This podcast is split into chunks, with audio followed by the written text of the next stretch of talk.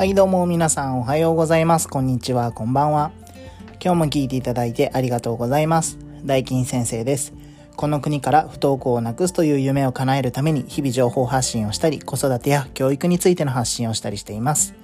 今日も大金先生のお悩み相談室始めていきたいと思います。えー本題に入る前にお知らせをさせてください。えー5月の27日の木曜日、えー朝の9時から14時の間ですね、えーママ気楽祭りを開催します、えーママさんが輝ける日、子供と一緒に楽しめる日をコンセプトに開催をしています。えーと、当日ですね、いろんな方が配信してくれますので、よかったらご参加ください。お待ちしてます。えーそれではですね、本題の方に入っていきたいと思います。今日はですね、さくらんぼ計算って何？どういうこと？ということでね、あの、お話をしていこうと思うんですが、えーと、ちなみになんですが、算数の好き嫌いっていうのは、1年生の繰り上がり、繰り下がりで決まります。これね、ほぼ決まると言ってもね、あの、過言じゃないと思ってます。で、その中でも、あの、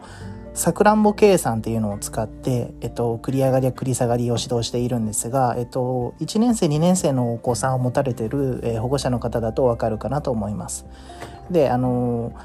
子供自体がそのさくらんぼ計算の仕組みがわからなわからなくて苦手と感じるようになることもあるんですね。そしてあとねあの保護者の方に馴染みがなくてあの批判されることがあるんですがこれ実はねこのさくらんぼ計算って優秀な計算方法なんですね。で、えっと、まず、えっと、さくらんぼ計算が苦手な子供がかん難しいと感じる理由なんですがあのさくらんぼ計算は手段なんですけどこのさくらんぼ計算をするという目的になっている。えさくらんぼ計算のやり方が子供の頭の中のイメージがあの子供の頭の中でのイメージがつきにくいえさくらんぼ計算を使いたいという必要感がない、えー、と10の合成や分解っ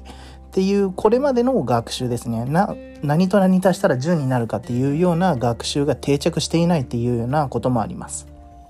で、えっと、あくまでもさっきも言いましたが、えーさくらんぼ計算は手段の一つです。えっと、さくらんぼ計算をして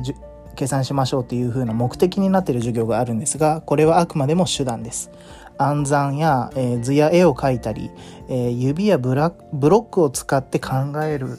子がいても全然大丈夫なんです。で、この中でも理想としては、あの、暗算ができることが理想だと言われてます。あのスラスラできることですね暗算で。でこの暗算っていうのはあのコツコツ反復練習を積み重ねることで必ず身につきます。あの何度も何度も反復練習をしたりとか、えーゲームで楽しんだりすることちなみにですが1日5分のプリント練習を2回するだけでもコツコツ積み上げになるのでどんどんやっていってもいいのかなというふうに思います。